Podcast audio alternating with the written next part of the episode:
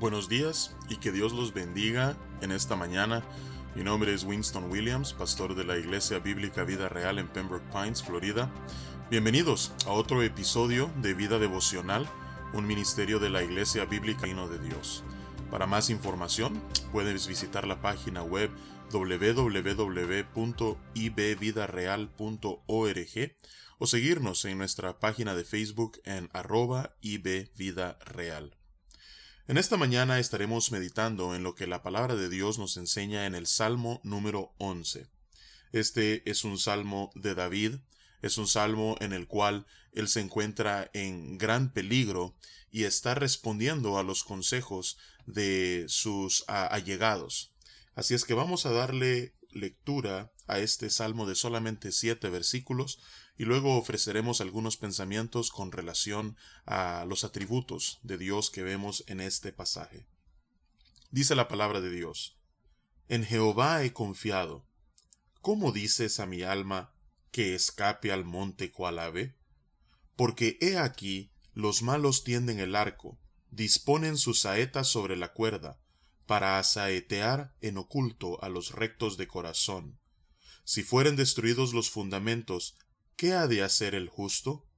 Jehová está en su santo templo, Jehová tiene en el cielo su trono. Sus ojos ven, sus párpados examinan a sus hijos de los hombres.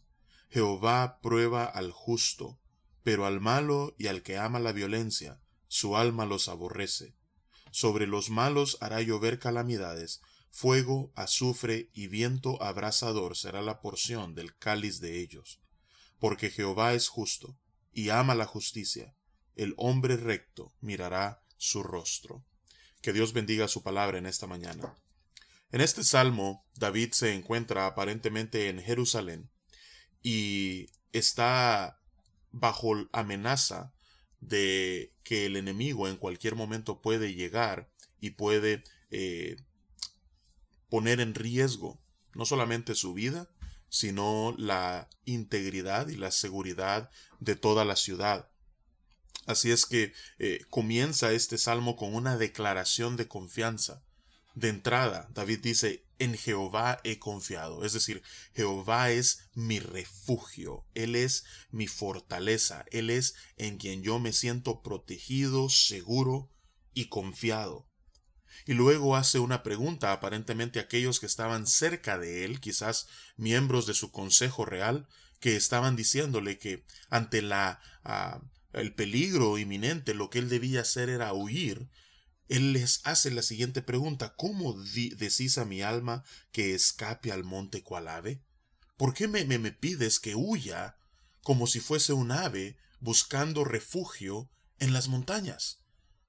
Enfrente de Jerusalén, de hecho que al lado oriental está el monte de los olivos. Y quizás David está viendo hacia el monte de los olivos y les está diciendo, ¿cómo voy a yo salir huyendo hacia el monte si mi seguridad, mi fortaleza y mi confianza está en el Todopoderoso? Porque he aquí, los malos tienden el arco, disponen sus saetas sobre la cuerda para asaetear en oculto a los rectos de corazón. Si fueren destruidos los fundamentos, ¿qué ha de hacer el justo? Muy probablemente estas eran las palabras que estos hombres le estaban diciendo a David. David razona con nosotros. Ellos están listos para destruirnos. ¿Qué haremos? ¿Cómo podremos defendernos ante los ataques del enemigo?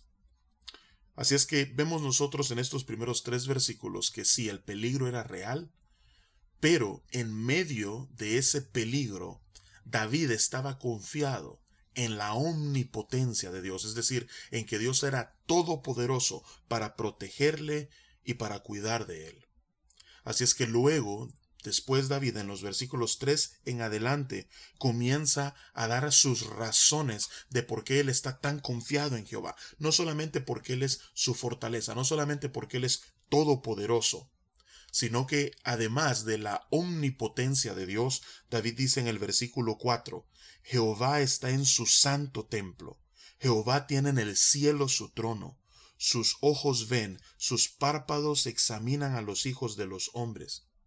Entonces vemos nosotros aquí que Dios no solamente es omnipotente, sino que además es, Él es omnisciente. Él sabe absolutamente todo. Y no solamente vemos que Dios es un Dios trascendente, en el cielo está su trono, la tierra es el estrado de sus pies.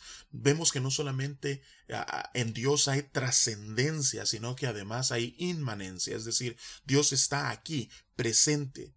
Él está eh, tratando con los hombres. Él está activo en medio de su creación. Sus ojos ven, sus párpados examinan a los hijos de los hombres. No hay nada que nosotros podamos esconder de los ojos de Dios. Él está claro y completamente informado de todo lo que está aconteciendo. Así es que David dice, ya que Él es omnisciente, Él sabe mi situación. Él sabe en el peligro en el que me encuentro, así es que por eso yo estoy confiado de que Él me protegerá. Pero nos ofrece un tercer atributo, que es lo que a David le da confianza en este tiempo de gran peligro. En los versículos 5 al 7 dice, Jehová prueba al justo, pero, contraste, pero al malo y al que ama la violencia, su alma los aborrece. Sobre ellos hará llover calamidades, fuego, azufre y viento abrasador será la porción del cáliz, de la copa de ellos. ¿Por qué?